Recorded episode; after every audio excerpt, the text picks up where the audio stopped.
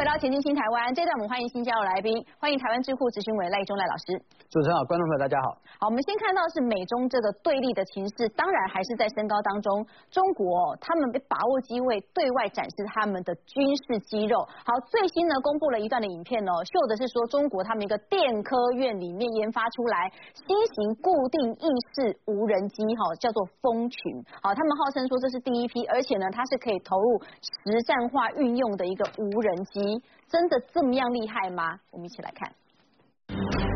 装载发射台的军车就定位启动发射，投射出宛如火箭炮装置。这是中国电科院研发首次投入实用化的陆空协同固定无人机蜂群。投射后的超小型无人机立刻在半空中展开机翼，不但能长时间飞行，速度快，还能一次发射四十八台，组成编队执行快速部署。立即发射精准打击、阵型变换的人物，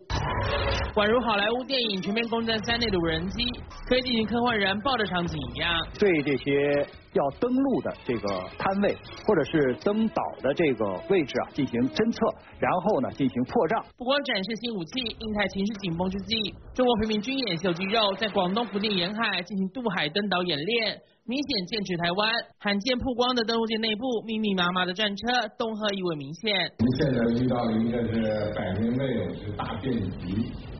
这种情况下呢，我们要走自力更生的道路，就是自主创新的自力更生。只不过却有流亡美国的中国红二代爆料，中共将领其实对习近平早有怨怼。不管他插手解放军人士，身兼他在福建任职的下属，只为了建立听话的军队。偏偏他拉拔的厦门军却是不会打仗的乙类部队，早已让军中出现不少怨言。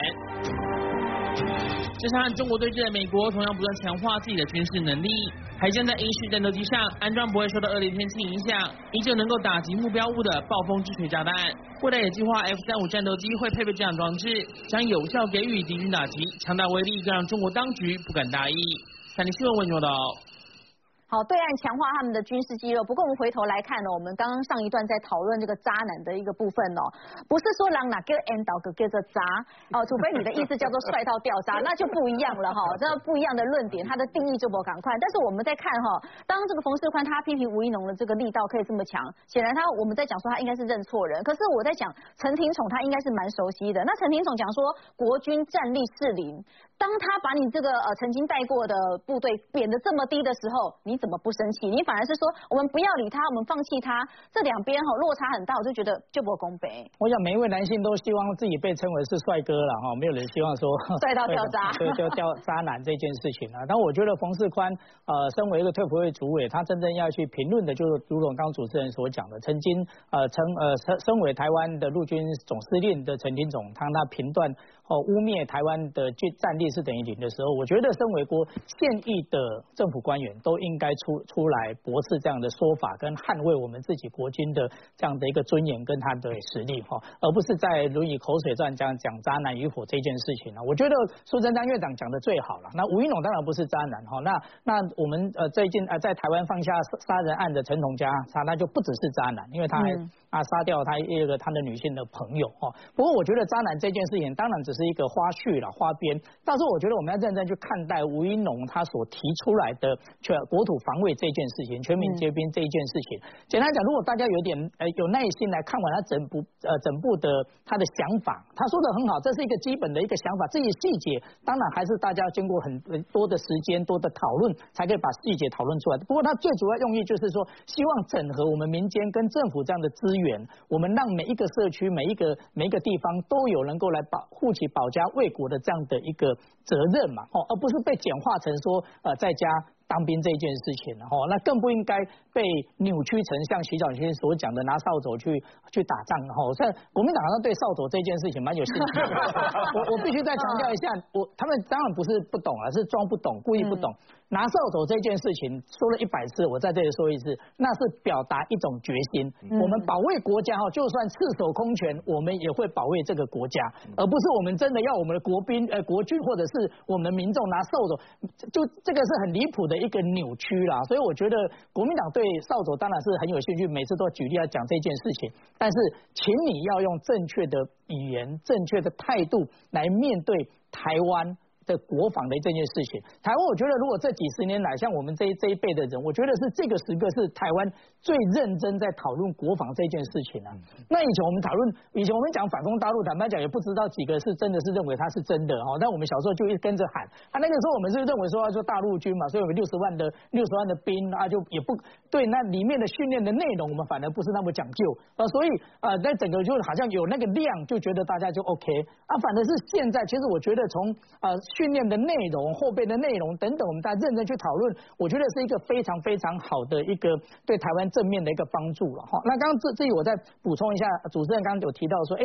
也提出了疑问说，瑞士不是中立国吗？哈，那为什么它的军事呃力量其实还是很强？大？我必须讲，瑞士的中立国，它不是靠它自己去联合国申请，或者是举牌，或者在网络说它是中立国就变成中立国。嗯，它的国防其实是相当有实力的，而且最近他们在九月底的时候还经经过公投，全民同意，超过五成的投票人五成人同意，他们批了一个预算是将近六十几亿、六十五亿左右的美金，他们去汰换他们的军机啊，所以所以。他们是国民党来跟我说啊，你何必排挤相关的预算？我说要讲一下中立国这件事情，不是说我们都不没有具备国防实力，然后嘴巴喊叫做中立国。所以我们现在哈，包括啊美国美国的军购等等，其实我们当然不是要用这些武器或者是我们的军备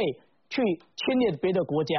威胁别的国家，但是那个对保卫自己的国家。绝对有一个关键性的影响，哦，一个关键性的影响。我们要足够的实力，别人才不敢欺负我们呐。那大家我们都念过书，我们在国中、高中的时候，我们看那些有些难免有些校园有一些霸凌哈，但是有些人他就绝对不是被欺负的对象，就是因为他会保护自己嘛，他够强悍嘛，所以别人他不会去主动惹人家，但是别人如果要欺负他的时候，他会使尽他全部的力量。来去做反抗反击的时候，反而是大家会跟他和平相处。对方如果知道说有苦头吃，他就不会来犯。他就会他就会和平相处的话，今天比较美气。嗯，今天个头虽然是只有不到一百七十公分，哦，他但是哈，他如果你侵犯他，你无理取闹的时候，他绝对会为了保护自己，他使出他全身的力量，所以他反而是大家会跟他和平相处啊。其实说冯世宽哈，我们知道他的风格不是蛮强烈的吗？但我觉得冯世宽讲这句话，他真的是啊，但是快人快语了 哈。我的刚刚干部是要回家系列，然后你大这个讲讲。讲讲错了，但但是我觉得他他对学长的时候是谨言慎行，哦，对陈金总是他学长，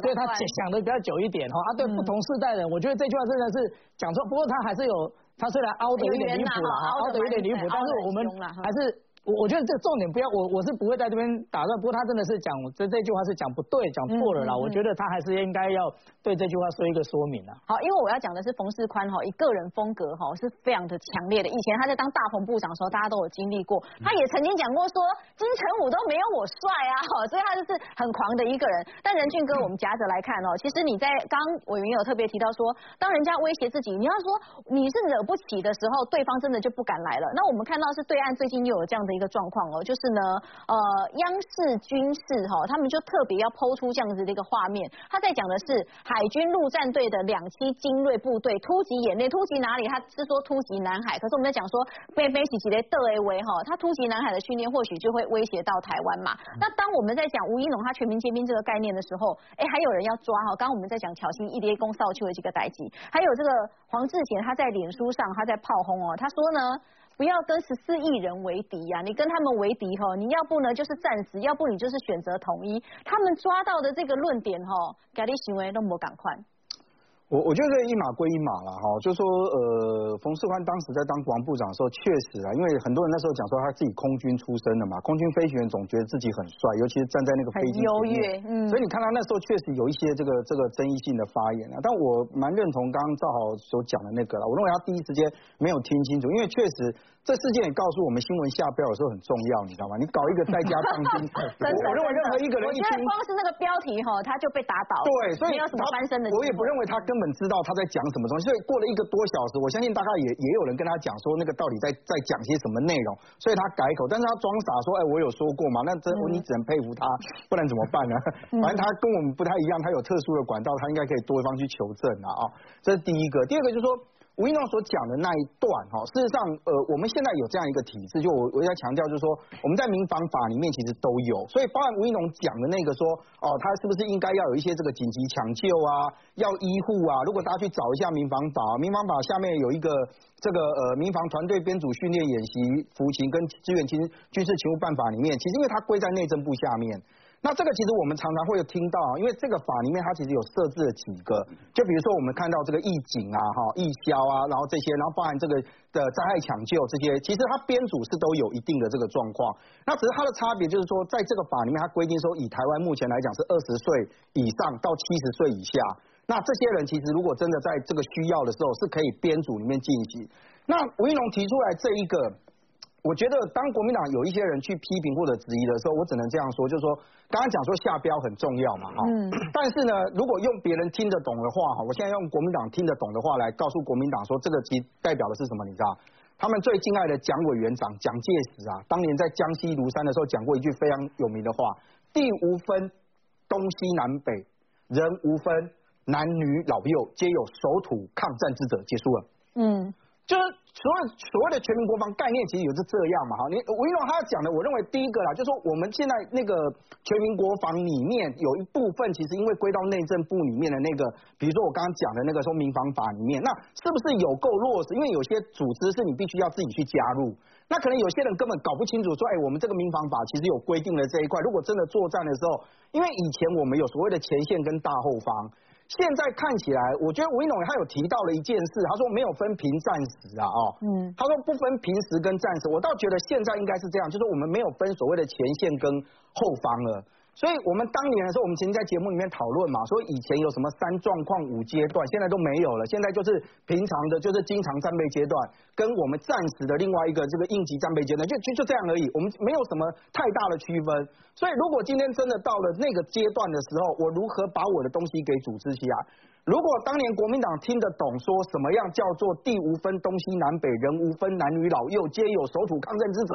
那你应该可以理解，就是说把所有人通通都组织起来，真的到作战的时候，这件事情没有什么后方的的状况，我觉得就没有那么万恶。至于说是不是要给枪，我们刚刚私下跟赵委员在讨论了，就是说这个东西其实说实话，你真的要训练，你就要有人员的编组，就要有经费。嗯，你愿意你要让大家这个抛出来，是不是就有了制度？现在的哪一些觉得做不足的啊？我觉得这个可以被讨论。那从由国防部来回答，魏老师讲，有时候国防部他也觉得说啊，这怎么是话惯了？可是有时候被问到，他硬要回答个两句，就会出现刚刚那个大大鹏的那个那个不好意思，大鹏起码退会啊。但是他以前当过国防部长，大家想说这这方面的概念，他应该比较有。对，那就这个蒙伊啊，伊嘛伊嘛搞不清楚，我们讲啊，如果要讲民防法，那个其实归在内政部那那一边。所以，我我觉得这个东西是大家真的可以讨论，不是说那么的忘了。但是把它延伸成为说哦，如果我们这样就要就不要再去打仗，或者是怎样，我还是这样强调。我我觉得全民现在有一个认知，就是说，其实不是我们不断的在那里挑衅这件事。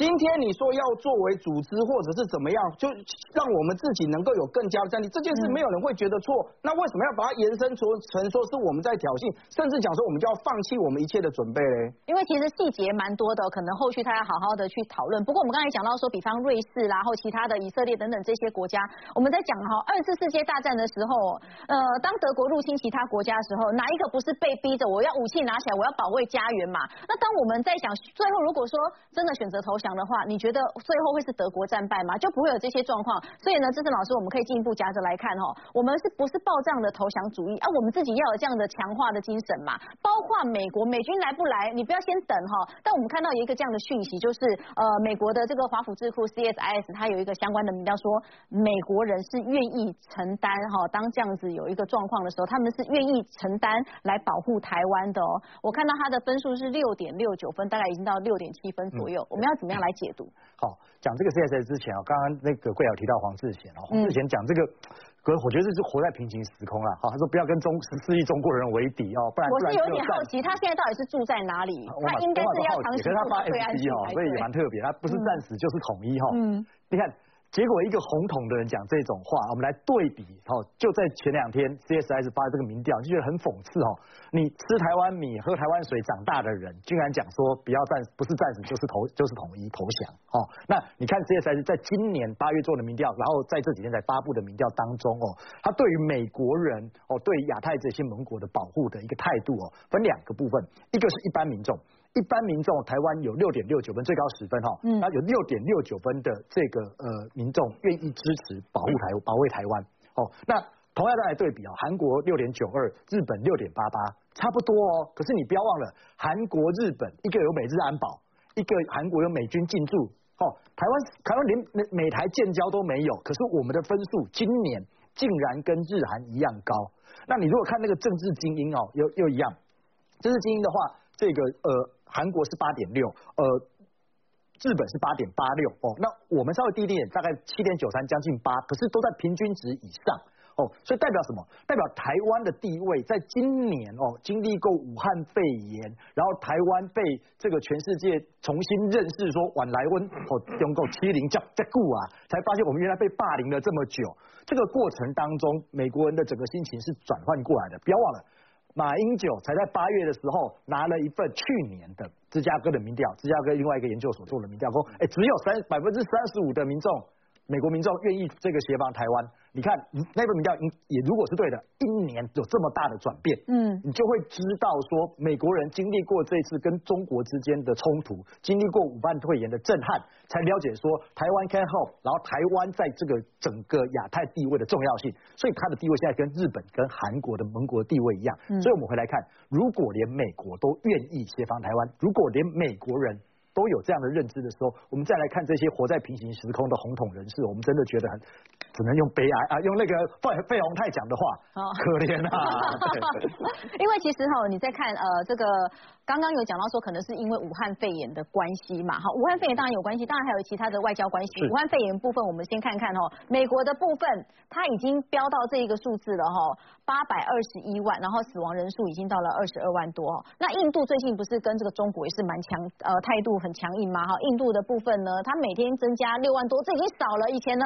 呃，前几个礼拜而已哈，大家可以加到一天是九万多人的这个确诊。当然呢，他没有满腹的怨气，但是这个赖老师你要补充的是说这。这个呃，华府智库那一份民调说，多数美国人是愿意承担哦保护台湾的这个风险。他们民调的这个利基点，除了刚刚有武汉肺炎或者其他因素，什么其实是让美国人改观的一个重大的关键。我觉得就先讲这个民调，其实像呃那个华 CSS 他在做类似的民调，实际上每年大概都有做。那起码那个呃，他而且他调查对象，目前他这次公布的是说是针对美国国内的精英以及美国的一般的民众，然后对外面的，包括说日本啊、台湾、韩国等等这些态度会是怎样？但是那个另外一方面，他也会针对，就是说在外国的号称所谓的意见领袖或者是那个呃舆论上面精英，他们怎么去了解美国他的这个呃对于某些议题里面他这个态度？那我相信其实台湾，因为我也收到那个他要我去做 survey，我相信台湾也有。一些其他的那个朋友在特别在做国际关系这边啊，也会也会有收到类似像这样的一个询问，所以我在预期可能之后应该还会有另外一份跟这个东西有关的，是主要是说，哎，亚太这些盟邦他怎么去看待美国？哦，他在这个地方的承诺，因为来做个对比。嗯，那那其实这边来看，就是说，我觉得这是民调里面最重要的一个发展哈，就是说。对于台湾这边的这个呃的承诺的程度，特别是来自于不管是精英哈，一般的民众，他和那个美国的既有的这个盟邦，他们之间的这个差别其实不大的。所以基本上我是觉得已经把台湾当成这是准同准盟邦的这样的一个地位，这位阶这边来处理。那我觉得这个意义实际上是非常不一样。在过去来讲，当然那个呃。美国当然跟台湾没有正式的这个呃条约哦，但是同盟关系，所以说我们国内一直有一些人就讲说美国不会来啊，然后美国对台湾就不重视啊，好，然后甚至之前有所谓的这弃台论啊，说什么台湾可以把台湾卖掉啊，对，有一些这种说法，好，但实际上但是那些人他没有想到就是说，正是他当年那些政策让美国有一些人就讲说，哎，你跟跟中国现在那么好，我顺势把你放弃啊，那这样子啊，美国就不用负任何道义责任啊，所以反而是自己的政策在相当程度在那个时候导致美国他会有这样的一个。想法，他没有去讲这中间的因果关系，但是回过头来就讲到说，我们不管他在之前，例如说拿一个另外一份别的不同单位做的民调，啊，那个来主张说这个呃美国这个人民众对于那个。那个捍卫台湾这边没有什么任何的支持度，所以说这个台湾就不要再去呃相信美国会怎么样。但是这一次起码这次民调里面，他可以发现。包括民众，包括精英，他对和台湾之间都认为台湾是非常重要的。那其实台湾非常重要，特别就是在美国和中国之间，它的竞争关系、它的对立关系变得越来越明确的时候，嗯，变成说台湾的地位啊，不管在一般的民众或者在精精英里面，更认为说要捍卫台湾，或者说在和台湾之间进行合作。模糊变清晰，还有一个很重要的点，他们去回想到说，韩战的时候，那时候可能没有让北韩有清楚接收到这些讯息，所以他们说，我现在我就是要讲，我不要再模糊了，我要清晰。我让北京知道说，哎，你卖欧北来哦，你欧北来哦，你可能会有其他更大的。对啊，那个就是 Paul Wolfowitz 嘛，就是那个前呃国防部的副部长，后来当过世界银行行长。那他他也当过那个美台商会的那个理事主席哈啊，他的他的那个提醒就是说，实际上为什么那个在这边要把那战略模糊把它去除掉，要回归到战略清晰？因为当年就是因为啊，就是那个那个 Dean Acheson 哈艾奇森他所讲的说，美国的这个呃防卫线里面，他特他没有提到韩国，没有提到台湾，哎，结果就发现北韩顺势要南侵，搞不好那个时候是不是中国他也会跟着利用那个时候要去打台湾呢？哦，所以说这一件才才会一方面美国那个时候除了就要去那个帮助南韩之外，同时也第一期间直接进入台湾海峡嘛，防止中共他的南侵。但也有一说是说防止蒋介石要带军队攻回去，但是那是另外一回事。那就是说我们现在回过头来讲，就是现在起码美国，因为特别是美中他们之间的竞争关系变得越来越激烈的时候，相对于外面所讲说美国跟中国竞争越来越激烈，所以说他更不愿意因为台湾和中国更进一步对立关系，这样的判断绝对是错的。嗯，就是因为竞争关系变得越来越激烈，他越来越重视台湾的本身的地位。那加上我们现在表现又越来越好，所以说使得美国更为珍惜这个地方。那我们要强调是说我们自己本身的好。嗯，所以就使得人家会更为重视我们嘛，所以我们要对自己要有自信，而不是说老天一天到晚讲说那个我们自己又不行啊，然后人家一天到晚要把我们放弃啊，哦，然后那个人家什么都不要来啊，我们就自作自受，然后那个十四亿人跟他不要为敌啊，跟十四亿为人为敌不是台湾呢，是中国共产党，我就要了解到这一点，这共产党他为什么在日前，好，例如说在那个呃国庆之后开始连续三天，他那个弄出什么台谍的案子，嗯，关键是怎么样，他就是号称。数百台点，因为他在恐吓台湾，不是他恐吓自己人民，叫人民不要跟台湾要接触上往来。他的整个讯息在这个地方，当一个政权连自己的人民跟台湾之间接触害怕成这个样子，你说到底谁在害怕十四亿人民？是台湾这边呢，还是中国共产党？我觉得这个东西很清楚啊。好，赖老师点到共产党，我们就来看到中国国家主席习近平最近怎么了？前两天他不是去深圳的经济特区建立四十周年的庆祝大会吗？演说落落等，不过呢，后面不知道他是中戏怎么了，还是。身体怎么了？一底酷酷扫，我们一起来看。中国国家主席习近平亲自参加深圳经济特区建立四十周年庆祝大会，宣示大湾区重点就在深圳。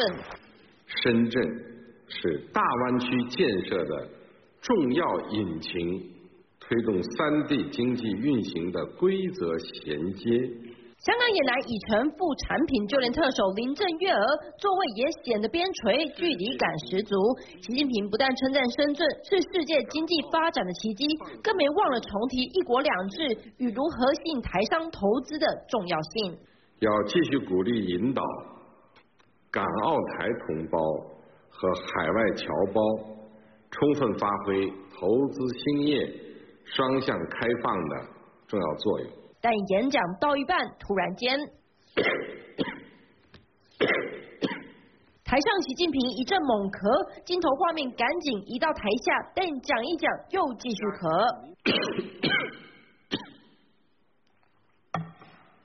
甚至一次有水杯声，显示习近平得停下来喝水。想问题，办事情。五十多分钟的演说，却在最后几分钟数度咳嗽喝水，引发台下贵宾关注习大大的身体状况。习近平这几天行程满档，接连视察潮州、汕头，也让网友戏称：“你累了吗？”外媒分析，习近平每次南巡都在重要关键期，包括刚上台时期和二零一八贸易战初期，这回是他第三次以国家领导人身份视察广东。面对中美贸易战持续，香港局势以及疫情再度现身深圳，企图唤醒邓小平改革开放的印象，似乎也释出中国经济发展和对外关系的新信号。三立新闻陈环报道。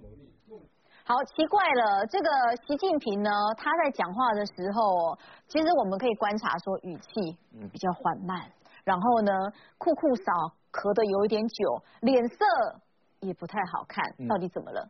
对，你可以看到画面里面，习近平的气色真的不太好，不但不太好，然后你去注意一件事情哦，其实一开始哦，你要知道中国他央视在做这场直播的时候，当然是希望拍出领导人呢看起来非常有元气的样子，然后再做这个训示嘛。可是你会看到的是，其实连导播都慌了，为什么呢？导播当抓到这个习近平在咳嗽的时候，赶快把画面移开，移到台下去，就移到台下的时候更尴尬，你知道为什么吗？因为习近平在咳嗽的时候，大家发现，哎，台下有人呢，感觉看到习近平咳嗽的时候呢，就把自己的口罩再抓紧一点拉一下。还有人呢，不知道是不是因为看习近平咳嗽，觉得自己喉咙也痒痒的，就把默默的把水拿起来喝，然后喝完水之后再把口罩再戴起来。这个画面都被他央视的直播的时候拍得一清二楚吧，所以就变得台上尴尬，台下看起来也很尴尬。但是为什么引起大家这么敏感呢？当然是因为。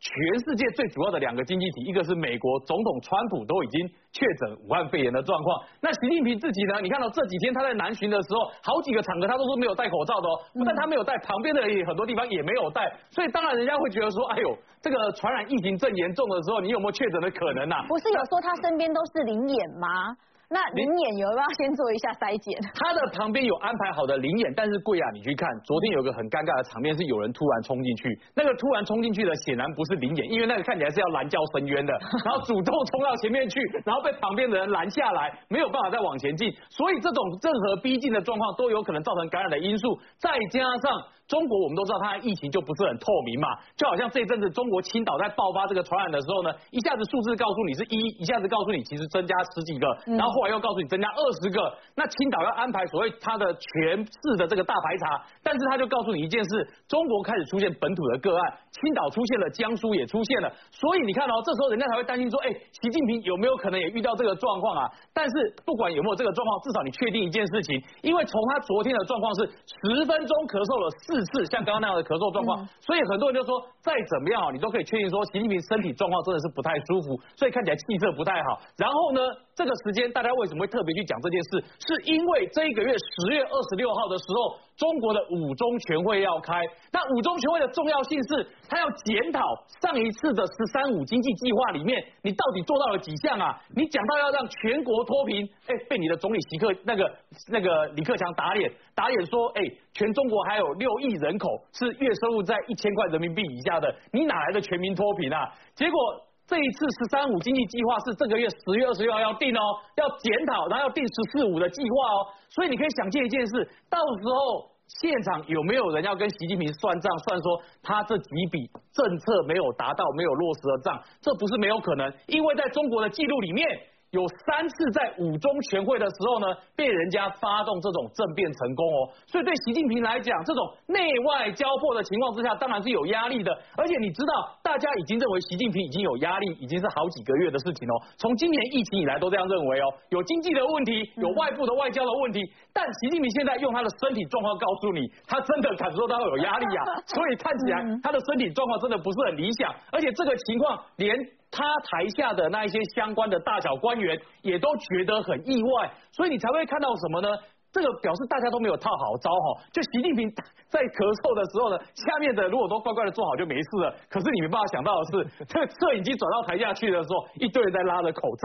还有很多人忙着在喝水，所以很显然他们也很怕被传染。所以我们才会说，在这一次习近平的咳嗽反应里面。可以很显然的告诉你一件事情：现在中国面对到的内外局势，真的让他感受到压力。好，其实我们在讲对岸哦，文攻武赫他们不是之前曾经有好莱坞影片的那些片段都出来了吗？那剑指台湾的部分，他们有很多的这个军事演习。我要请教志胜老师哦，我们说军事演习的部分呢，他跟你讲说，哎，我的军队有多强啊，我的武器有多强啊？之前还曾经发生过有那个步战机器人，大家记不记得？Gay 嘛，对不？那现在现在经济大战那个是非常夸张的。但我们刚刚其实有播一个袋子哦，是说他们有那个无人机叫做蜂群，对不对？对风群无人机它标榜怎么样呢？他说我们这个无人机啊，会像火箭炮一样的投射，一次呢能够发射四十八台。啊，钢琴架我叫你要厉害，来，资深老师。是，刚刚看那个影片看起来是真的很厉害了哈。那事实上，这个中国电科院这个是他们发布的影片哈。那呃。先讲哦，事实上它这个有分两种，一种是固定翼的罗这个无人机哦，它固定翼无人机在二零一七年的时候，这个中国电科院他们就向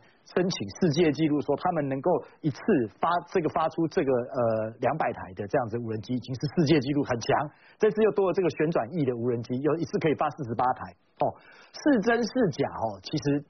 呃，大家还要还要再拭目以待，因为我们过去，特别是这一阵子看过太多。他们电科院的全名叫什么啊？呃，他的电科院的全名叫做中国电科电子科学研究院。哦，电子科学电子科学研究院。好，好，OK，这当然是军方的机构。哦，可是我们现在几个从军事上来看哦，呃，从政治上面来看哈，第一个。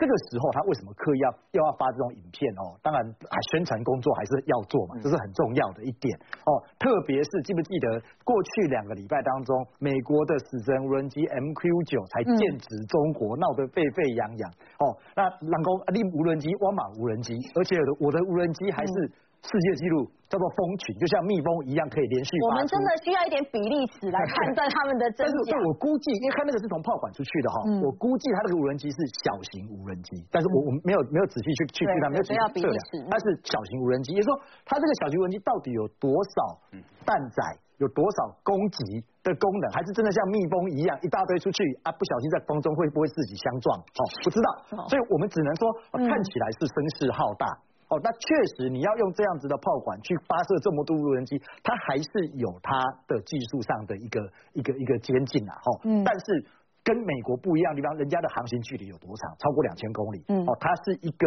斩首用的，哦，这样子无人机，它可以弹弹这个战载飞弹。它发布了画面，但是没有 detail 啊，没有 detail，目前为止没有看到 detail，只只有看到说他们又刷新了世界纪录。哦，说这个这个呃蜂群的数量又刷新世界纪录，那我觉得这还是一种呃在走夜路吹口哨自己壮胆的一个过程啊。哦，我觉得可能还是这样子一个效果。那他你看他最近不断透过这种军事的演习或军事的发布发布哦，来展现自己好像这个 muscle 的关系哦。嗯，这就又让我们想到一件事情，就是中国的这个红二代之一哦，其实都他很多人王军涛他是八九天安门事件的时候逃到国外去了，他前两天就讲说中国红二代很多将领。都不满习近平，所以解放军根本不能打。我讲两个概念哈，第一个，习近平从二零一二年上台到现在八年哦，一共一口气晋升了四十八个上将，哦，七十不哎，八年四十八个，平均一年六个六，不干单哦。那为什么？很简单，大家都记得，他要从二零一年开始，他就跟所谓的这个周永康啦、徐才厚啦、郭伯雄，其实就是江泽民派嘛。来大家你希望我。哎啊，徐才厚、郭伯雄，他掌握军权哦，从江泽民一直跨越胡锦涛这个时代，掌握超过十几年。那下面多少他的徒子徒孙？哦，这是大军头嘛。所以你要铲除徐才厚，铲除郭伯雄，你就要把这一群军头全部都铲除掉。所以你看他不断的在清洗军方啊，清洗到最后，总不要波浪，你知不？哦，没有人可以进将军可以用，只要不断的破格晋升。所以你看，那上将怎么可能是这这个八年上就四十八个？呃，四十八个。去年光二零一九年一口气十七个。哦，你就知道他为了要能够想办法巩住军中的权力，清洗掉这些，所以他不断的破格提升。嗯，问题是这些破格提升的将领有没有实战能力？能不能服服众？在军中能不能服众？哦，不要忘了，这个江泽民派系在军中超过二十年的把持，那是盘根错节。哦，你找这些年轻的将领下来，刚动一掉。嗯。哦，所以这个其实都是很大的问号。所以这个军情就告诉你说，不是看那些武器，哦，看那个影片，我们就觉得解放军作用哎，哦，你要看他整个军中的脉络，你就会知道它里面错综复杂，能不能打仗，敢要不要打仗，或者是精准的讲。愿不愿意为习近平打仗，通通都是问号。好，那个脉络里面补充请教赖老师哈，因为刚刚这个资深老师要讲说，你要论资历呀，厉害有足给，而且你还要看你能力够不够，有没有到那边去嘛。所以他在讲的是说哈，呃，这一个王军涛他爆的料说，习近平为了建立自己的人脉哦，呃，曾经当过福建省的省长嘛，那他拔走的这些赶快去苦的狼哈，就那一些人呐，所以呢，有一半哈都是先前隶属于厦门部队的这些人，他对厦门部队是非常常不屑的，他说哈，这是一个乙类集团军，上面一个乙类集团军呢，他说呃不仅是缺乏编制，武器也不先进，而且呢为完全没有常规的演训，这些人打不了仗，只能给习近平。看家用的，来来老师怎么分析？我想哈，就是说那个习近平的确上来，就是刚刚志胜兄所说的，他那个时候针对那个郭伯雄还有这个徐才厚，他们一个反正一个西北军嘛，一个东北军哈，这两两大军头，然后不管是在这个呃那个沈阳军区，或者是在甘那个呃甘肃军区那个地方，他们所晋升的这些人，那所以说呃再加上原来之前还号称就是那个呃那谁啊，就是呃那个。对不起，就是原来那个那个呃，刚就是被拔掉的这个呃，防防防防辉，不不是不是不是那防风辉，我我讲是那个嗯。在原原来是那个重庆的那个市长啊，哦对对对，薄熙来，薄熙来那个时候啊，他那时候讲说他叛变，号称他有两个军在他手里，十四军、十五军，所以说习近平他上来的时候，的确是他基本上他是拔除有关于在这个呃东方战区或者今天讲东方战区哈东部战区这边的人来来担任那个将领。那也因为这个样子，就是说在过去来讲，不管习近平他原来是在呃福建。那个地方用福建军区那边的人，或者是说他的爸爸，因为他习仲勋在广东，所以用广州军区那边的人，的确他在上来的时候，他拔掉的一些人，他所禁用的人是会根据他自己的喜好，以他的信任度这个地方而出现那个变化。那那所以说我们在看到有关于这个在中国内部哈，在拔这个军人上来的时候，因为刚才讲到另外一点，就是说。到底他这些军人有没有实战的经验？嗯，实际上中国最后一个实战就是在这个跟越南打仗嘛。那那时候跟越南打仗的时候，如果说记得在之前啊，就习那个习近平他在刚上来的时候，他曾经就是说还在那军改之前有还有所谓参政后装四大主任。那其中那个张幼霞，他就是呃应该是总后还是那个呃总总装备处的主任。张幼霞那个时候就是在打这个中越战争、惩越战争的时候，他当时是号称这个战争英雄。这是我们后来所看到有实战经验，而且有打下战功的，可能最后一个升到将军的。然后那个有有有有上上到最高层，但之后就比较没有了。所以现在基本上这些通通都是没有什么实战经验的。嗯。但是偏偏他所那个后来那个中国它的快速发展的时候，他所拿到的资源又最多。所以说我们看到，例如说之前不管是这个呃他在开始拔掉军方的一些人的时候，发现每个他的那个贪污的那部分都是好几百亿，甚至家里的钱是怎样，是那个整个房那个墙壁那边通都是钱呐，藏在那里。然后他一箱一箱的搬出来。墙壁。对，墙壁里面就是钱。敲开都是钱。对对，就是这个样子。好，那所以那所以说，这个军那个军人里面，他的这个呃贪污。那贪腐的状况变得非常严重，那我就觉得这也是为什么当真的来讲打仗的时候，有人怀疑说这些靠贪腐上来的，不管是之前是跑江泽民哦，或者是跑那徐才厚啊，这郭伯雄，或者在之后他是走习近平路线的，这些没有一个是有打过仗。虽然习近平是讲到说在哪边打仗就要在就在哪里练兵，就是为了在那边打仗嘛，所以他现在一直积积极，例如说不管台海等等，在这边做事情，可是没有真正实战经验。但另外你刚才就牵涉到刚才所谓的风。蜂群这个东西，实际上哈，讲难听一点，这个蜂群它就是什么很伟大的科技嘛？因为我们大家有没有印象？就是那个在前阵的那个屏东，应该是两年前吧。屏东不是晚上那个灯会的时候，而且我们也是国庆，我们也是出动无人机，也摆着有什么我们也是好几百，还几好几百架，还还摆各种图那个图形。所以它是同样的概念呢啊。啊，说老实讲，没有到那么困难。但是为什么讲说那个美军它的蜂群它是很厉害？不是说他在那边风群哦。对，但是他的风群是说，他是一架飞机指挥他这边其他的这个那个呃，我们讲说像蜜蜂这个样子。带去。做一个 leader，然后领导。对对对，所以说变成他每一架飞机，它在这边本身是有 AI，嗯，它可以单独来进行行动，但是它后面又有一个那个指挥的中心，可以叫他说我们大概要往哪个地方那边要要要这么进行。这个跟哈，例如说是什么屏东的那个灯会或风，或者是那个在呃那个中秋节或怎么样的那晚上的表演，很不一样哈。那像刚才因为。就近的那个电灯学院，它那个地方的那个展示，你是说，我觉得它它的那个整个图像比较像是说，他们可能对于内部我们有一个什么研究成果，我发表给人家看，嗯，然后现在就被他拿过来拿来当成这个外宣的工具，所以他很有可能那个那学院只不过是说发表这一个战神研究成果，很有可能也是说这某些研究生的他做出来的成果。然后但是现在呢，把它当成外宣，嗯。然后把它拿出来。因为如果真的你爱看那里面的那个状况，我是如果说大家会去判断的话，是会判断说到底他们有办法进行自主的这这样的一个那 formation，好，在在那个呃进行那个处理，然后他在这里面每一个东西的 AI 的状况是如何，以他的他的对地，如果说侦侦查的话，他的能力在哪个地方？因为的确我们透过这样子的画面去看，说哦炮管里面，然后出出来呢，就是很多的这个无人机，视觉震撼是有啦，但是呢，它到底说战力效果是如何？任俊哥怎么看？这个大家看过电影《全面攻占三》吗？嗯，它桥段就是这个，在河里面一模一样。美国总统被暗杀，就是无人机一直飞飞飞，然后一大堆，然后就是大家就发现到，而且那个无人机它可以自动辨识脸庞，嗯，也就是它可以锁定目标，所以当它那个前面有个镜头，然后照到你的脸时候，它开始就分析，然后精准攻击那。确定你是不是那个我们的 target 目标？我我不把它这个当成是幻想的一件事情啊？为什么你知道吗？因为电影其实在真实世界里面啊，有时候其实会发生，而且中科院在去年的时候其实有公布另外一套系统，我直接给各位看啊，嗯，这个其实是我们的自己所自主研发的，叫做火红雀的这样一个无人机的系统。那这个无人机的系统其实最大的差别是什么？你知道它的总重大概只有六公斤左右，嗯，那你可以看到在这个位置，其实它的这个机头的位置其实是有一个摄像，有一个照相机，有一个镜头啊。这个镜头呢，其实按照他们的说法，他们在大量生产完之后，这个镜头大概五百块钱而已。但问题是什么？你知道它所做的功能呢，就是跟我们刚刚讲的电影《全面攻占三》里面是一样的。也就我给各位看到，当时他们在发表这个的时候，里面有提到它整个的那个整个的性能资源啊，所以这个已经是一个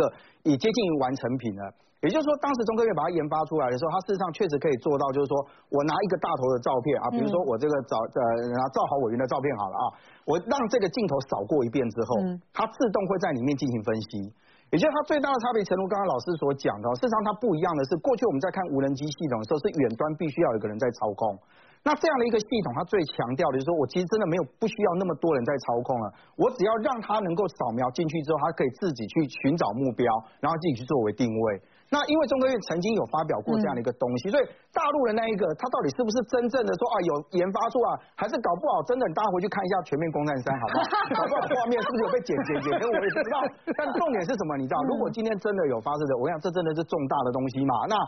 也不是说什么真的很特殊的这个这个这个什么呃。毕竟你台湾不能买一间屋啊。我就讲啊，咱咱国家人能做出来，而我食品然后我那款，大概也在 Google 叫火红雀，好吗？不过我们休息一下啊，稍后进一步来看到的是美国总统大选的部分哦。我们知道说川普以及川普团队有一些染疫的情况，不好意思，整个火已经延烧到了拜登的团队。拜登团队里面呢，我们现在看到是他的副手哈，说嗯，我们谨慎起见，我先紧急停止造势四天好了。我们休息一下，稍后来看。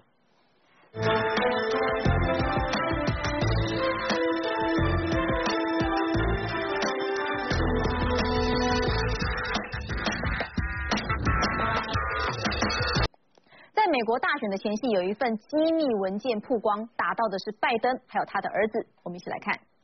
美国民主党总统候选人拜登有个比他讨论度更高的是他的儿子杭特，而美国一份机密调查报告显示，杭特曾经来过台湾，当中的牵线人是神秘的商人林俊良。根据解密资料，二零一一年的时候，拜登的儿子杭特曾经秘密的来到台湾，就在我后方的世贸联谊社，跟国民党色彩非常浓厚的工商竞演会成员一起吃饭，而其中的吴敦义的女儿也在其中。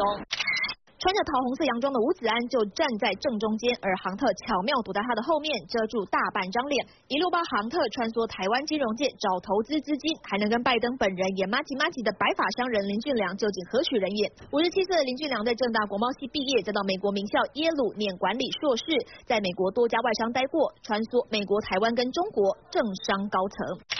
二零一二年，林俊良先安排美国政治人物跟前副总统吴敦义见面，在自己到立法院找王金平，还有前新北市长朱立伦，通通留下合照记录。而曾经聘用林俊良的前立委谢国良这么形容他：因为是白手起家，所以他做事非常的努力，然后学历也很高，认知都很清楚的一个经理人。但是后来怎么跟这个呃美国民主党的很多第二代？呃，整个拉起这个关系，这个我倒不是说。林俊良靠着拉拢拜登儿子杭特，不止亲近国民党高层，随后转向中国政要，牵线帮杭特前后访问中国六趟，每见到一次中共高层就发一次新闻。二零一二年，林俊良更帮杭特完成一笔十三亿美金的合伙交易，拜登家族从此进军中国。林俊良角色因为美国大选接近而曝光，一个商人出身竟然能在美中台政要圈游刃有余，让人惊讶。三立新闻尤家伟、陈教这个报道。我们在讲拜登还有他儿子这个通乌门或通中门的这个事情之前，我们先来看到的是哦，哎，这个标题叫做拜登是不是也危险了？因为呢，他们的竞选搭档哦，其实今天发展是有三个哈，三个竞选团队里面的人哈有染感染武汉肺炎，包括贺锦丽，他还想说，我现在检测是阴性，但是我被当挂波警哦，所以他的这个造势活动是暂停四天。我们讲说，因为生病的关系，还有因为染疫的关系，对于选举相关的影响会是什么？来，委员议员。我本来喝水本来想咳嗽，不然咳，大家误会。我也很怕说你问我说那个习近平咳嗽的事情，我怎么回应？我说嗯，只能祝他早日康复。看起来哦，现现在这个距美国投票只剩下十八天左右了哈。啊，其实如果照台湾的选举来讲，这是最后冲刺的阶段。嗯，每一天每一天都非常非常重要，不是用天去算的哦。是以这个上午、中午、下午、晚上，可能几个时段去做计算的哈，所以对美国总统大选来讲也是如此啊啊。那在这么重要的状呃时刻底下，因为疫情的关系，那纷纷都染疫啊、确诊啊等等哈，的确对于选举，我认为会有影响。但是我问你哦，有没有可能贺锦丽她是因为这个通乌门、通中门？我就是不想回应啊，我很难讲啊，所以我就说哦，因为我有这样子的危危机里面啊，我请自主隔离呵啊，这会不会也是一个招数？看，不过看起来，如果他的幕僚有人确诊的话，的确他必须要隔离啦。如果照一般的 SOP 来讲，那你说他能够走过这样的一个检视或者是议题，我看也很难。美国媒体一定会大肆去讲嘛，那我相信川普的推特，搞不好也会推的一直推一直推，对，搞不好就大家都 一直讨论，所以这个东西我觉得也很难去做呃一些辩驳了哈。那另外看到说，其实总统候选人的家人当然很重要。你看我们台湾哈，这是要选个总统，十八帮这个这个祖宗哈，都都是拿出来检视啦，嗯，好，不管你的老婆啊，你的小孩啦，买个几个房子啦。哦，赚了多少钱呐？股票的进出啦，资金的流动等等的。道德检验时就管。的确，看起来现在这个拜登哈，这个也不是一个素人嘛哈，也当从政那么久了。嗯。那他的儿子跟他的关系也非常的亲密，所以呃，检视他这个部分其实一视同仁呐，因为大家也会检视这个川普的家人嘛哈。那只是说这么短的时间里面，呃，大家如何把握最后冲刺的阶段？哦，这个选举的确跟一般常态选举不太一样。而且你可以想见哈，十月惊奇，现在可能只是前菜而已，还有大概十八天，还有其他的菜会继续出来哦。那今晚我们在讲说哈，这个菜色里面这个通乌门、电油门的部分，对，一开始是跟乌克兰有关，但是后来慢慢的发现说，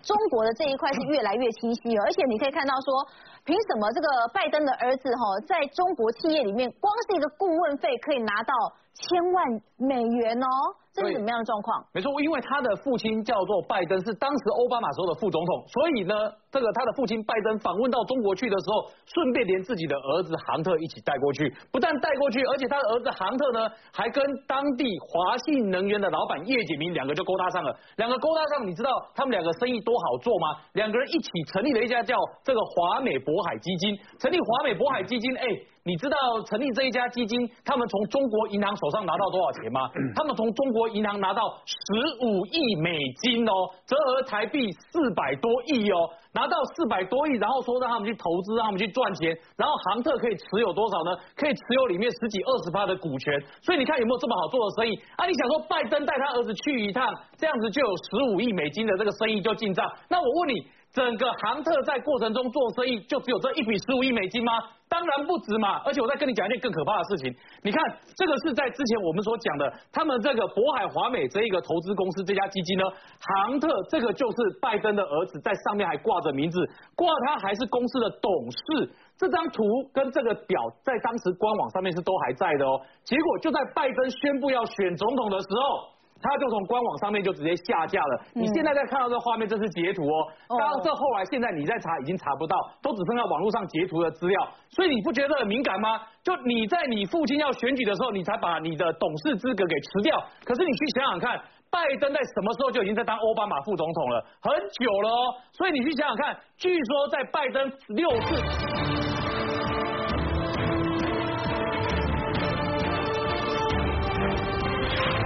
上一段我们谈到拜登的儿子哦，特权收钱，跟中国企业有一有这些关系哦。美国版的发大财，结果是发财他们自己家族，而且呢，怎么会牵着牵着跟台湾有关，还扯到了五吨亿，这怎么一回事？那是因为你要想说，如果拜登的儿子杭特拜登他要赚钱的话，他一定有个中间人，他才能够对接到在中国那一边的政商关系嘛。结果没有想到他的中间人今天被媒体揭露出来，叫做林俊良。那么林俊良这位中间人呢，他在台湾是正大国贸系毕业的，待过台湾的证券圈跟金融圈，然后最重要的是。拜登的儿子杭特当初来台湾的时候，在二零一一年的时候，透过林俊良跟吴敦义的女儿吴子安，还有台湾的工商团体跟国民党很好的工商建联会，以及台湾的很多官二代一起在一桌在吃饭，然后当时呢就被人家认为说，哎，这一个林俊良是不是要帮杭特牵线台湾的这一群我们所谓台湾的另外一种的官二代，然后希望能够打通对于中国的政商人脉关系，因为你打通了之后，双方政商人脉人脉关系打开了之后，